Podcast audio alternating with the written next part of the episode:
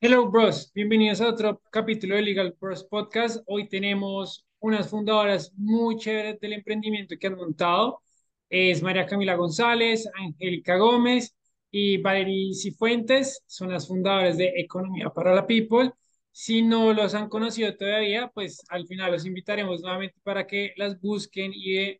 y vean todo lo que han convertido las noticias económicas de una manera mucho más didáctica. Entonces, muchas gracias por estar aquí hoy con nosotros. Entonces, nada, la idea es que se presenten un poquito. Sabemos que tienen una gran trayectoria como periodistas en diferentes medios, pero pues queremos saber cómo ha sido esa trayectoria hoy en día, lo que es economía para la people. No sé quién, quién quiera comenzar. Bueno, empiezo yo entonces. Em, bueno, yo soy Angélica María Gómez. Em, digamos que hay, hay varias cosas en común entre las tres. Eh, las tres estudiamos, bueno, yo estudié periodismo, ellas estudiaron comunicación social, em, pero digamos, como relacionado. Em, y luego resultamos las tres cubriendo economía y haciendo temas económicos muy por casualidades de la vida profesional, como que ninguna se esperó terminar en esto. em, y ya estando aquí, pues nos, nos gustó mucho, como que las tres em, tuvimos bastante afinidad con los temas económicos y por eso continuamos haciendo esto. Cada una lleva un poquito más de siete años, ocho años aproximadamente trabajando en temas económicos. Em, y bueno, la historia de, de cómo empezó el proyecto, sí la pueden contar mejor mis compañeras. Em, sí, bueno, nosotras, eh, digamos que Economía para la People nace en medio de un momento, eh, digamos, como muy convulso socialmente, que fue en el paro nacional de 2021, que yo no sé si ustedes se acuerdan, eh, pero pues eso, digamos que fue muy duro para todo el mundo, había una reforma tributaria que se estaba tramitando Em, y además había como, como que la gente estaba en contra de esa reforma tributaria, pero al mismo tiempo el, el, digamos, el ministro de Hacienda del momento tampoco hablaba mucho con medios, con Alberto Carrasquilla, entonces había como, como muchas filtraciones todo el tiempo de la reforma tributaria, entonces eran como chismes, ¿no? Entonces, en, en, como que, ay, no, eh, el viceministro dijo esto un día, al otro día, pero nadie veía el, el proyecto de ley y eso era como un problema también. En ese momento, eh, las tres estábamos, em, digamos, como pues en comunicaciones, en medios, en medios tradicionales de comunicación. Y, digamos que cubríamos la reforma y estábamos pendientes de la reforma, pero al mismo tiempo como que lo que se publicaba en los medios eh, era como pues que le hablaba a los mismos de siempre, ¿no? Entonces a los tomadores de decisiones, a, a la gente que está en el poder, en el gobierno, ¿no? Y nosotras como que nos estábamos dando cuenta que había una desconexión muy grande entre lo que la gente estaba afuera protestando, porque muchas cosas ni siquiera eran verdad, porque eran eh, pues como fake news y desinformación en ese momento, muchas cadenas de WhatsApp eh, diciendo, ay, oiga, eh, eh, no, es que va, mejor dicho, toda la plata que le va a ingresar a ustedes se la tiene que pagar en impuestos y entonces la el IVA de la canasta básica y todo el rollo de los huevos de 1.800 pesos, ¿no? Entonces había mucho ruido mediático. Y nosotras en un momento como que las tres cada una lo sentía, em, pero entonces como que yo puse un tuit, la verdad es que muy como espontáneamente, como, como a alguien se le ocurre una manera de combatir la desinformación eh, y ahí aparecen ellas eh, y, y las tres creamos eh, Economía para la People como la conocen hoy, pero, pero digamos que fue en ese momento como muy convulso. Em, entonces, bueno, no sé si quiere Angie contar un poquito de cómo fue ese proceso después. Pero bueno, te que- quería hacer una pregunta antes de continuar. ¿Ustedes se conocían previamente, digamos, por el medio, por las noticias, o fue como lo que tú dices, el Twitter y te escribieron y, y empezaron a conectarse? Eh, no, no nos conocíamos. Em, bueno, nosotras, bueno, digamos que sí nos conocíamos como colegas, o sea, como que hay, eh, por ejemplo, con Valerie la conocimos por allá, yo la conocí en un evento, en un viaje de trabajo, Ella trabajaba en La República, yo trabajaba en Portafolio, que pues son medios competencia mm, y digamos que nosotras como que ahí empezamos a echar chisme en un bus eh, y, y empezamos ahí a hablar y pues nos conocimos en ese viaje. Luego nos conocimos en otro viaje y ya, digamos, yo a Angie no la conocía eh, personalmente, o sea, ni siquiera la había visto como en ruedas de prensa, yo no, porque de pronto no cubríamos en ese momento los mismos temas. Eh, y, la, y sabía que ella cubría eh, macroeconomía, entonces yo la seguí en, en Twitter, fui yo, yo te seguí, o, sí, yo la seguí en Twitter, entonces ella me siguió y ya, o sea, como que sabíamos que existíamos. Em, entonces, sí, bueno, ahí Valerie de alguna manera fue el puente entre, entre Angie y yo. Eh, que no sé si, si Valerie quiere contar un poquito de, de cómo fue ese puente entre Angie y yo para crear economía para la people. Eh, sí, buenos días, perdón que llegue un poquito tarde. Em, bueno, sí, no, como ya María Camila comentaba, em, pues yo, digamos, conocí a Angélica eh, desde 2016 y quizás a María Camila también 2016, 2017. Entonces, em, pues nada, cuando surge la idea de, de hacer algo como para informar mejor eh, los temas económicos y financieros, Angélica vio, yo la verdad no uso mucho Twitter, eh, pero ellas dos sí son como fan de Twitter. Entonces María Camila puso un tweet y Angélica lo vio, entonces me dijo como, eh, amiga, eh, vi este tweet, como porfa únete para yo no parecer muy honga. porque claro, también hay como unas personalidades distintas, Angie es como un poco más, más introvertida y María Camila es un poco más extrovertida. Entonces, y, y pues bueno, entonces yo dije como, bueno, listo, todo bien, o sea, como que, entonces yo entré a Twitter, que nunca lo hacía, entonces dije como, sí, listo, y ahí como que, eh, de cierta manera, fui el, el puente entre ellas porque las dos ya me conocían y ellas pues no tenían mucho contacto entre sí. Bueno, en este momento me parece importante definir y decirle a la audiencia qué es economía para la people porque yo lo sigo desde hace mucho y no era tan fácil definirlo para este podcast, porque es un medio de comunicación, también es un colectivo de periodistas, también es una especie de eh, iniciativa o emprendimiento que tiene un propósito social muy claro. Pero pues me gustaría es que ustedes lo definieran, cómo lo ven y sobre todo en esa etapa inicial que nos están contando es eh, cómo se lo imaginaron y, y si esa visión sigue siendo la del inicio. Em, nosotras nos definimos ahora, eh, y ya van a ver por qué digo ahora, eh, como un medio de comunicación digital que está al servicio de la gente, para la gente y, y que fue concebido, digamos, de, con, con, esa identidad, ¿no? Como de ser un proyecto eh, para y por la gente, por lo que decía María Camila hace un momento de esta necesidad de, de informar, de em, desmentir, estos chismes que había alrededor de, de, la reforma tributaria, que de hecho al principio, eh, y esto es curioso en nuestra creación, nosotras pensábamos darle una identidad muy de, como sobre la reforma tributaria, que era la coyuntura que estaba en el momento.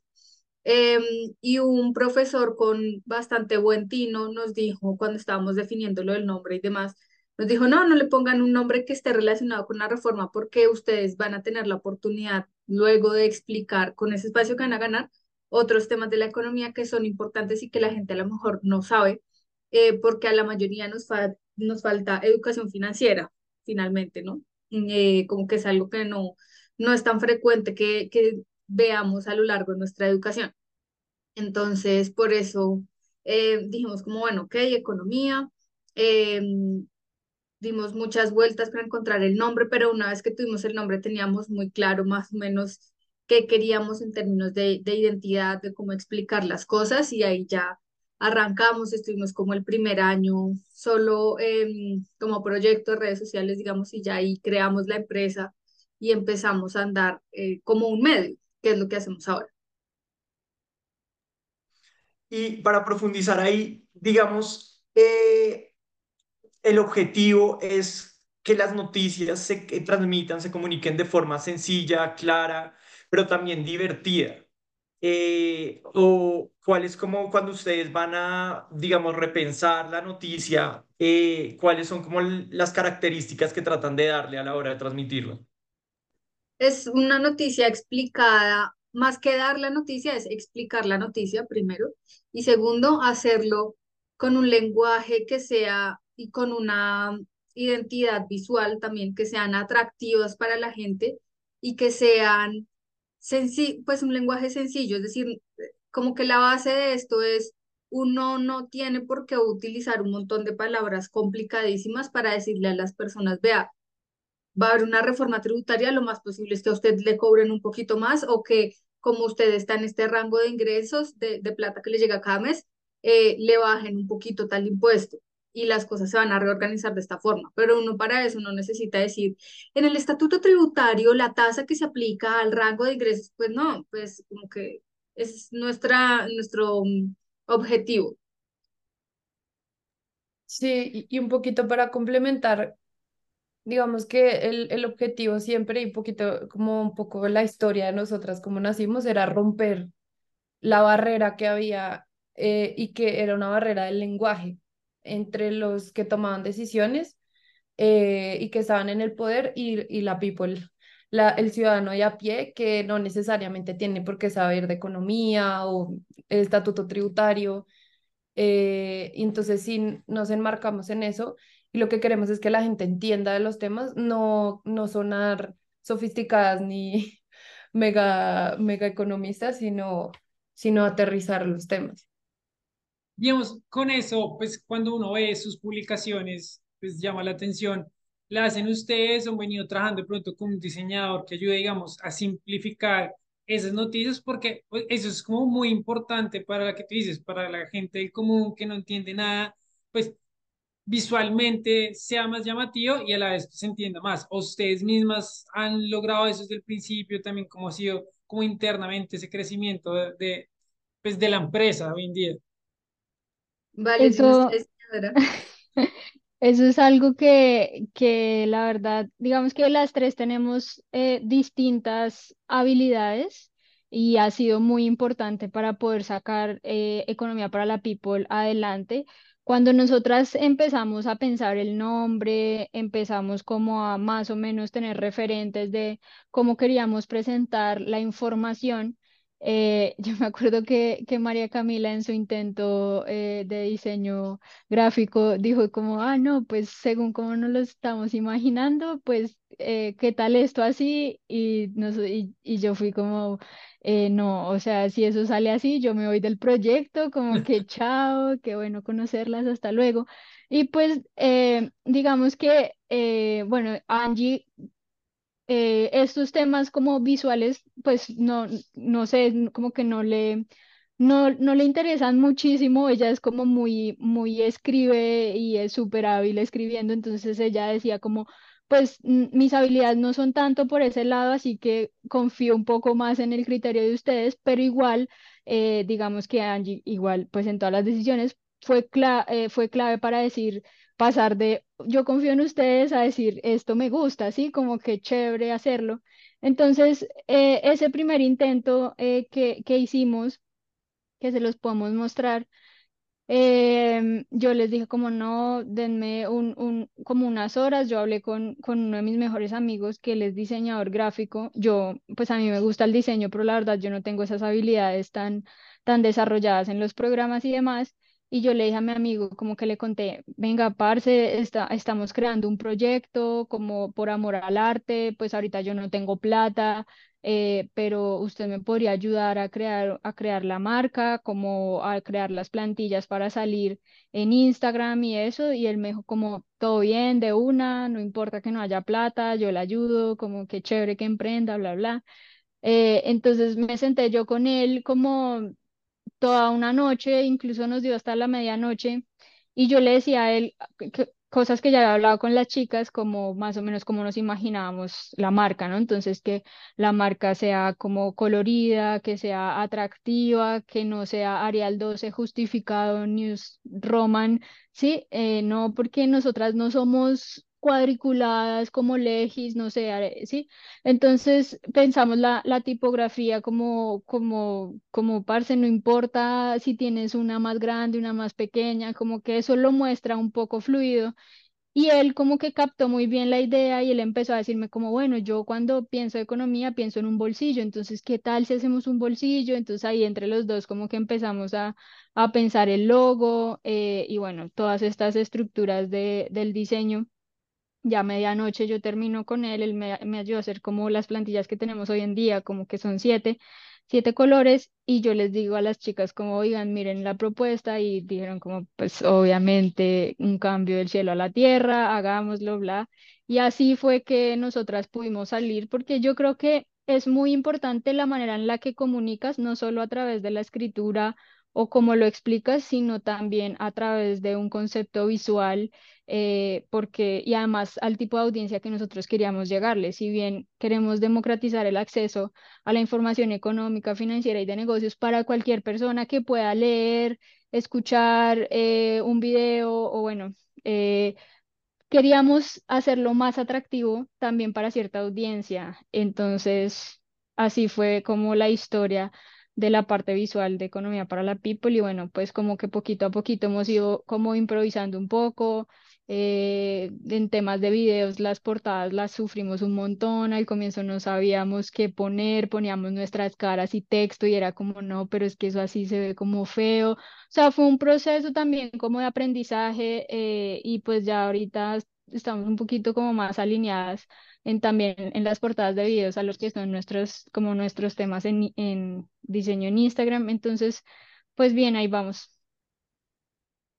Bueno, a, a mí, ¿por qué me encanta la idea de ustedes y lo que han creado? Porque desde Legal Bros nosotros eh, tratamos de formalizar emprendedores y veo que el objetivo de ustedes es equiparable, que es eh, educar a las personas en temas financieros y económicos. Pero alguien se preguntará, ¿por qué eso es importante? ¿Por qué eso debe cambiar? ¿Por qué eso es importante en un país como Colombia? Eh, pues para nosotros es muy claro, pero para el que nos escucha y dice, bueno, pero ¿por qué las mueve y cuál es el cambio que quieren lograr con esto? Eh, ¿cuál es? Bueno, yo creo que lo más importante y lo que encontramos, pues poco todo viene atado a la historia de la reforma tributaria, eh, pero eso, digamos, se repite en otros escenarios en Colombia hay muchas decisiones que se están tomando, que están tomando en el Congreso, el gobierno, eh, y que a la gente a pie, al ciudadano a pie, digamos, no tiene acceso a esa, a esa información. Y eso, digamos, que lo aleja de tomar mejores decisiones porque por el desconocimiento en sí mismo. Y ese desconocimiento se alimenta precisamente por ese lenguaje técnico que hay, ni siquiera, no solamente los mismos eh, pues economistas y líderes y en fin, sino también los mismos medios de comunicación, porque nosotras lo vivimos trabajando en medios especializados de economía cada una, en los que uno sigue, o sea, uno como que se acostumbra a hablar igual que los técnicos, entonces uno escribe sus artículos muy técnicos, aunque uno trate como de, de escribirlos como medio masticados, eh, pero digamos que no hay como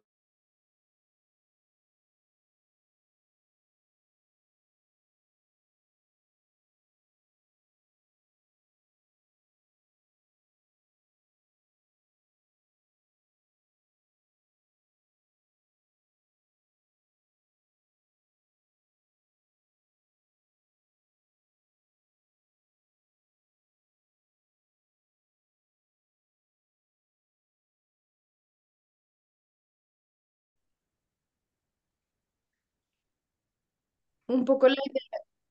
la verdad. Listo. Em, entonces, un poco la idea es que eh, esas decisiones que se están tomando afuera o, o, lo que está pasando la, pues, como económicamente o en la macroeconomía, pues entenderlo nos puede ayudar a tomar mejores decisiones. Entonces, por ejemplo, sabemos que en este momento las tasas de interés están muy altas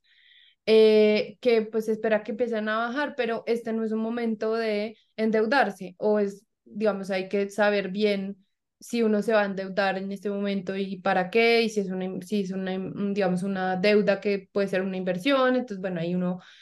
como que hace el balance o eh, pues que es una buena idea invertir en este momento porque las tasas eh, que le pagan a uno cuando uno invierte pues son más altas, ¿no? Entonces, digamos, esto puede ser como que suena como del día a día, como, ay, no, será el amigo de uno, ay, ¿será que me meto en esta compra y en esta deuda? Em, y entonces como que uno le dice, no, pero es que mira, el Banco de la República está subiendo las tasas de interés. ¿Y por qué está subiendo las tasas de interés? No, y, y todo tiene como un, un motivo detrás y todo tiene que ver con decisiones de política pública, con la política monetaria y todo eso es importante que la gente lo entienda para que de verdad cuando vea noticias, ah, el Banco de la República dejó las tasas quietas, ah, bueno, entonces pues eso quiere decir que yo voy a hacer tal cosa en mi vida personal, ¿no? o pues en un emprendimiento también, ¿no? Como tomar ese tipo de decisiones de inversión, todo eso le ayuda a uno a estar contextualizado y pues como saber qué está pasando eh, pues afuera en, pues, en el mundo y eso. Eh, bueno, tú al principio dijiste algo muy interesante, que fue que los medios tradicionales le hablan al poder y seguramente uno también puede decir que hablan desde el poder. Entonces les quería preguntar, era por la línea editorial que ustedes tienen, como, y además que son, digamos, tres cabezas que pueden pensar y tener como posiciones de pronto políticas o visiones eh, económicas diferentes, cómo hacen para estar alineadas, eh, también cómo hacen para, o digamos su propósito también va en contrarrestar esa falencia que pueden tener los medios tradicionales de estar como atados al poder y es más bien como una lucha contra eso. ¿Cómo lo han pensado? Em, digamos que nuestra base clarísima es no, no promocionamos nada que puede ir desde un producto, una marca, hasta una posición eh, económica o política. Y en ese sentido, lo que tratamos de hacer es incluir la mayor cantidad de visiones posibles sobre los temas y contrastar la información. Entonces, em, no sé, eh, la decisión sobre la gasolina. Entonces, no vamos únicamente donde los ministros de Minas y de Hacienda ah, eh, y de Transporte, porque no subieron la gasolina, no, tenaz, ay, no, si pobrecitos en noviembre vuelven, todo bien, sino que vamos también con otra gente que dice como, oiga, es peligroso que no haga este aumento porque mm, el hueco se abre más y luego nosotros tenemos que pagar eso en nuestros bolsillos y sí, es como ponerle a la gente la, las dos caras de la moneda o a veces es más que una moneda, es como, no sé, un cuadrilátero o una figura de muchas lados eh, y tratamos de incluir eso.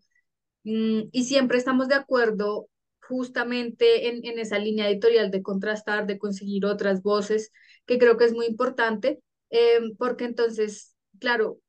puede pasar en algún texto que, que lo escribe alguna y llegan las otras y leen y dicen, no, estás muy como de este lado, metámosle esta parte para que quede el otro, eh, y ahí vamos entre las tres complementándonos, pues también con base en la reportería que hacemos, porque como todo medio, eh, nosotras consultamos expertos y expertas en los temas eh, que vamos a, publicar. Y una pregunta, y digamos, ¿cómo ha sido ustedes como un nuevo medio, sobre todo digital, para, digamos, entrar a ese sector donde están pues ya los medios tradicionales, que obviamente pues lo reciben, los atienden, les dan más rápido la información? ¿Cómo ha sido ese proceso? Obviamente ustedes ya tienen una trayectoria pues ya tenían algún conocimiento con las personas que iban a tratar, pero como así ahorita, como un nuevo medio, porque no es lo mismo, no, es que soy de Caracol, de RCN, como no, es que soy Economía para People, y si no las han conocido, van a decir, ¿qué es eso? Por favor, no, no me, no me moleste. Entonces, ¿cómo ha sido ese proceso también para ustedes? Yo pues creo que ya, ah, bueno, dale, vale. Ya, ya como tú lo mencionabas, eh, nosotras llevamos ya varios años cubriendo temas económicos entonces, de cierta manera, las fuentes como grandes, por decirlo así, eh, ministerios y demás eh, tipo de, fuentes similares, nos conocen, saben quién son, saben quiénes somos y por eso también saben del proyecto, ¿no? Saben de economía para la people. Entonces, eso, por ese lado es un poquito más fácil. Pero cuando sí son, digamos, nuevas fuentes, eh, pues nada, el proceso normal como hola, eh, buenos días, soy Valerie Cifuentes, periodista económica y cofundadora de Economía para la People, medio nativo digital, donde explicamos temas económicos, financieros, de negocios en lenguaje sencillo, bla, te consulto porque me interesa esta cosa, ta, ta, ta, me puedes dar tu comentario, ah, sí, sub, oye, qué chévere, si no nos conocen eh, cuéntame más del proyecto y nos empiezan a seguir y como que chévere lo que están haciendo y demás. Eh, entonces, digamos que es, es también abrir, irnos abriendo caminos en, en esos personajes que también son importantes tenerlas como fuentes, pero que aún no nos conocían desde Economía para la People, eh, pero también otras personas que uno cree que no, lo, no tendrían por qué conocerlo, son como, ah, qué chévere, Economía para la People, sí, de una, yo hablo así, no me cites, no importa, como que todo bien, eh, como que me gusta mucho la esencia del proyecto, a nosotros nos falta mucho, a los economistas, poderle explicar a la gente normal en el lenguaje que todos hablamos, entonces así más o menos es el proceso. Y, Y hay otro punto que, ah, no, dale María Camila. No, una anécdota chiquita, como que llegamos a eventos o ruedas de prensa o espacios así donde hay como muchos tomadores de decisiones y ya nos conocen, entonces nos daba como pena, eh, porque claro, uno no espera que, no sé, un ministro o digamos gente que está en serio como en, en las esferas como de poder muy altas nos conozca y eso como que también hay un voz a voz y creo que también para eso influye mucho Twitter, em, porque en Twitter nosotras pues digamos nos siguen muchos líderes de opinión y es digamos que Twitter ha sido el espacio en el que nos hemos dado a conocer en, esos, en esas esferas e Instagram diría yo que es como otra esfera, pero, pero creo que eso también para complementar creo que también ha influido un montón en, en el reconocimiento. Y adicionando lo que decías, ¿cómo ha sido esa relación ustedes con los otros medios? Digamos, como obviamente las conocían previamente, pero ahorita como medio de comunicación, ¿cómo, o sea, cómo los ven ellos? ¿Como competencia? ¿Cómo no? Ellos manejan algo diferente a nosotros, entonces, sí, ¿cómo ha sido ese funcionamiento con los otros medios de comunicación? Eh, digamos que la relación ha sido cordial. Obviamente, digamos que los medios al principio como que, o sea, no nos paraban bolas, éramos unas chinas ahí jóvenes haciendo cualquier cosa en internet, como, ay, la niñita que tiene ahí su, vaina en internet, ¿no? Eh, después empezaron a ver que ya éramos como, como un referente en ciertas cosas, en la manera en la que nos comunicábamos, y empezamos a identificar que se nos estaban copiando en cosas eh, y en la manera en la que comunicaban ciertas cosas y como las estrategias en redes sociales de algunos medios,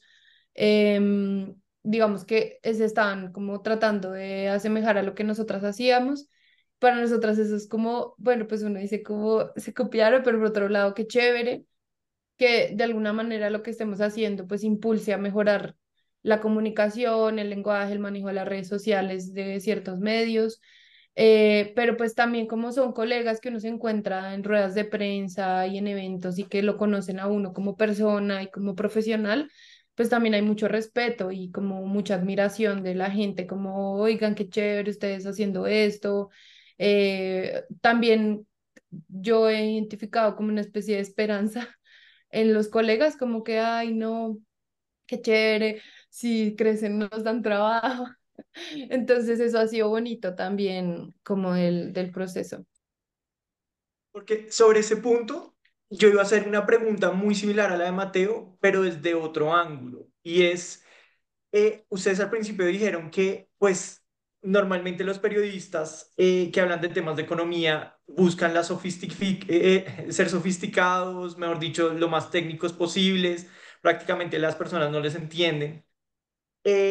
Entonces pueden ver esto como, como lo contrario, como estas personas que están haciendo, están yendo en contra de, de lo que normalmente se ha hecho, eh, como verlos como, como algo raro, como la oveja negra. Entonces la pregunta era, me alegra mucho que haya, como que haya una recepción muy positiva, pero también ha habido como algo de sacrificio en cuanto como, por ejemplo, uno como abogado, lo que nosotros hacemos en Legal Bros no fuimos como por la firma tradicional, sino que hicimos como nuestra propia firma con los valores que nosotros creíamos. De alguna manera, para ustedes también ha habido un costo de ese tipo, un sacrificio de ese tipo, como por no seguir como la línea del periodista eh, como prototipo, que, que, que es en, de cierta manera opuesto a lo que ustedes están representando. No, Em, ah, bueno, dale. Pues sí, no, digamos, hay, hay varias cosas ahí, ¿no? La primera es que los medios no es que busquen ese lenguaje, creo yo, sino que em, pues finalmente tú te acostumbras a hablar en los mismos términos que la gente que te está hablando todo el día, ¿sí? Y digamos que sí hay más bien un afán como de, de mantener la rigurosidad em, y de, de, de pues mantener una credibilidad de medio eh, grande, serio, que le llega a la gente que toma las decisiones y entonces por ahí se pierde un poquito esa sensibilidad de, venga, ¿será que una persona me está entendiendo? No, si yo le digo el incremento del déficit de cuenta corriente, sí, pues como que hay otras formas de decirlo. em, y, y por ese afán de la rigurosidad, eso a veces se pierde porque de hecho es una pregunta que nos llega constantemente tanto de estudiantes de economía como de estudiantes de, de periodismo, de comunicación, y es, ¿ustedes cómo hacen para no perder la rigurosidad en la información eh, y la precisión,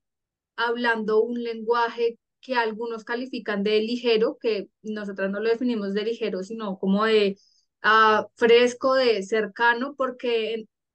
de nuevo, no, no es algo que nos tomemos a la ligera, sino que es eh, en verdad un proceso muy a conciencia de decir, ok,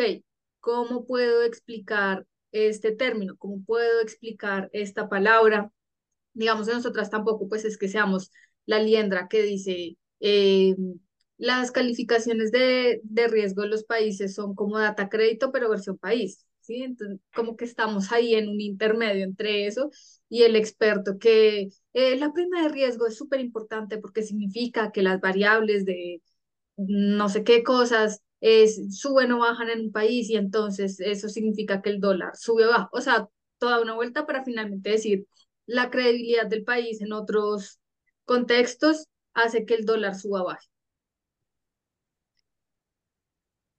Bueno, eh, yo quería preguntarles de otro punto y es sobre el modelo de negocio, porque ustedes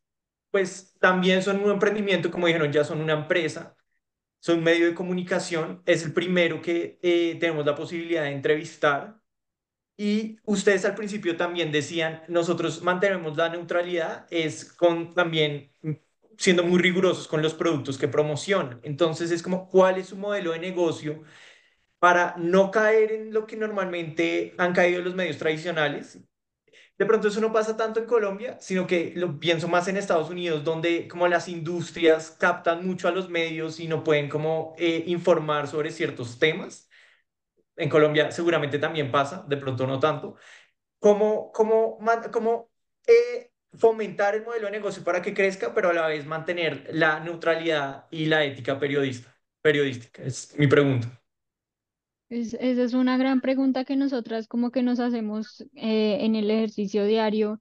eh, y es como, yo creo que las, las marcas han sabido entender nuestra esencia, ¿sí? Yo creo que hay creadores de contenido eh, digital eh, o medios de comunicación digitales que tienen ciertas como líneas de trabajo, ¿no? Entonces está, por ejemplo, el, el creador de contenido que te dice, hola, invierte en esta tarjeta porque te da el 15% eh, y es lo máximo, ¿sí? Y así mismo lo hace con otras tarjetas y las, y sí, como que su esencia es promocionar, básicamente. Eh, la nuestra es, y siempre ha sido muy clara, es educar a la gente a través de eh, un, digamos, un contenido mucho más eh, cercano, igual riguroso, parchado, pero que no pierda como, como esa, mm, digamos, esa esencia de lo que queremos, que es comunicar de otra manera las noticias económicas, financieras, de negocios, entre otras. Entonces, de hecho, las marcas eh, nos buscan por eso, o sea, son como miren, a mí no me interesa que ustedes digan que yo soy lo máximo, que por favor inviertan porque el objetivo por las, por el cual los estoy buscando a ustedes no es para vender más, sino para que la gente se eduque y sepa cómo usar nuestros productos de cierta manera, ¿sí? Como que si tú sabes cómo, eh, cómo influyen las tasas de interés o qué tener en cuenta si vas a invertir en un fondo de inversión colectiva, entre otras cosas, estás educando a un consumidor que posiblemente va a poder tomar decisiones financieras y entre esas cosas, pues va a mirar si elige tu marca o no, ¿sí? Pero eso ha sido muy claro y las marcas lo saben y de hecho por eso nos buscan. Y además nos buscan porque eh, saben que nuestra como confiabilidad eh, nosotras respetamos y para nosotras es un valor como inmenso, o sea, como eh, la confianza de la gente en nosotras. Entonces, nosotras no vamos a promocionarles un producto porque nos paguen una millonada, porque para nosotros vale mucho más la confianza de la gente y lo que hemos venido como formando estos años, ¿no? Entonces, la gente ya sabe que nosotras no le vamos a vender nada, simplemente le vamos a mostrar o educar a través de contenidos donde puede ver los pros y los contras y con base en eso tomar decisiones informadas y las marcas valoran mucho eso. Bueno, yo, yo tengo una pregunta que también va de la mano del modelo de negocio que estaba preguntando Daniel y es, hacia futuro, economía para people está pensando como en, pues, no sé si decirlo así, como diferentes líneas editoriales, no sé, entonces una sección, en nuestro caso de noticias de emprendimientos, entonces noticias que a los emprendedores van a interesar, como, o sea, esta noticia económica les va a impactar solo a los emprendedores, esta noticia a otro sector económico, o simplemente ahora están pensando como economía en general, cómo puede impactar como en general la, la economía pues macroeconómica y micro, y micro del país. Sí, pues nosotras, de, sí, de acuerdo, nosotras pensamos como en agrandar eh, como los alcances de la People con diferentes temas, eh, como ya obviamente en algún momento cuando tengamos muchas más manos que nos ayuden como a, a crear cada vez más contenido. Eh, pero sí, digamos, como parte de, de, la estrategia de nosotras es crear nuevos formatos, crear nuevas secciones, hacer como, pues llegarle a diferentes públicos con, según el tipo de información. Eh, y ese es un poquito parte de la estrategia. Nosotras, em, pues para complementar un poco lo que decía eh, Valerie, mm, digamos que nosotras tenemos estas alianzas como fuente principal de ingresos en este momento, que es un trabajo con, en alianzas con empresas, organizaciones que quieren, que creen en nuestro proyecto, que quieren educar y que comparten ese objetivo en común. Eh, pero también se vienen como otras, digamos, otras fuentes de ingresos que eh, pues en las que estamos trabajando para diversificar las fuentes de ingresos, ¿no? Eh, también como hay muchos apoyos a emprendimientos de medios de comunicación, eh, todas esas otras fuentes que, que son importantes, también como la cercanía con la comunidad y lo que eso implica también como de, de pensar en unas fuentes de ingresos pues a través de la comunidad. Entonces, estamos como en ese proceso porque la idea es pues primero ser sostenibles, no depender de una sola fuente de ingresos eh, y eso también implica como nosotras también replantearnos todo el tiempo el alcance del contenido, qué tipo de contenido hacemos, y hay como una constante evaluación de nosotras mismas todo el tiempo como para mejorar lo que hacemos y, y bueno, pues esa es la idea, como, como llegarle a más gente y crecer. Bueno, como última pregunta, eh, yo me pongo en el papel de nuestra audiencia, que ante todo son emprendedores, y ellos dirán, me llama mucho la atención viendo Economía para la People, cómo transmiten de bien las ideas, o sea, wow, qué chévere cómo comunican las cosas. Entonces, eh, quisiera saber más del proceso para crear contenido que ustedes tienen. Es sobre todo porque es divertido. Uno también lee y llama la atención porque se ríe. Entonces, es eh, sencillo, es asertivo, es divertido. Entonces, quería preguntarles, ¿ese proceso es más intuitivo, como que salió, o es como algo de revisión donde pasa primero y lo revisa una, después la otra, después la otra, lo vuelven a revisar? Eh, ¿Cómo es el proceso creativo eh, de, de cada contenido que sacan? Pues, Angie. sí. Em, nosotras definimos los temas cada día por coyuntura, em, es decir, hoy sabemos que sale la inflación, pero sale a las 2 de la tarde, a las 6 de la tarde, perdón, 6, 7, entonces quizás lo dejamos para el lunes, pero em, ayer, no sé, pasó cualquier otra cosa. Eh, otra empresa dijo que se iba del país porque no le gustan las, porque le cambiaron las condiciones, ¿sí? Entonces decimos como, bueno, em, o es también por día de la semana, ¿no? Entonces jueves sabemos que tenemos video, viernes sabemos que necesitamos un tema que sea un poquito más ligero que, eh, que los del resto de la semana, porque el viernes todo el mundo está cansado, nosotras también, somos personas igual que ustedes, em, y entonces ya hacemos como algo un poquito más ligero y, y, lo dejamos para la siguiente semana, si todavía está en coyuntura el tema. Em, pues es decir, si todavía hay una conversación alrededor de eso. Y luego entonces lo que hacemos es, eh, por lo general, si es un tema escrito, lo, el primer borrador lo hago yo. Em, claro que hay varios que también los hacen ah, María Camila o Valerie, y lo que hacemos es que las otras dos personas eh, le, le, dan una leída, revisan, eh, le agregan emojis, em, no, mira, esto te quedó súper técnico aquí, entonces cambiémoslo por esta otra expresión, eh, aquí este ejemplo quedó raro, entonces lo modificamos y así como que vamos pasando filtros, digamos.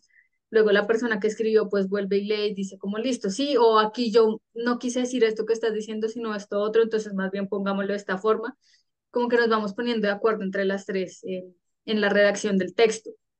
Y ya luego entonces, pues en Instagram, eh, Valerie siempre es la que diseña, mm, porque nosotras, pues bueno, María Camila sí, pero yo en realidad no, no tengo ningún tipo de habilidad artística para eso, entonces de plano dije, no, no, no, no lo mío. Em, y entonces usualmente yo subo Twitter o ahora ex, eh, y entonces cada, cada trino es como pensar en la palabra clave de esa idea que se está poniendo ahí para poder escoger el GIF eh, y que sea algo pues que vaya acorde con el texto o que le haga un poquito de, burla a lo que estamos diciendo y así se, es como se pone el GIF y, pues sale finalmente la publicación. Ahí para complementar lo que dice Angélica, yo sí creo que nosotras tenemos una curaduría de flow, porque eh, como que nos leemos y a veces decimos como, uy, no, parce, estamos sonando como muy muy como muy técnicas, aburridas, metámosle dichos. Eh, eh, Marola, María Camila no entiende los dichos. Y, es, y Angie y yo somos como, pues pregúntale a otras personas a nosotros.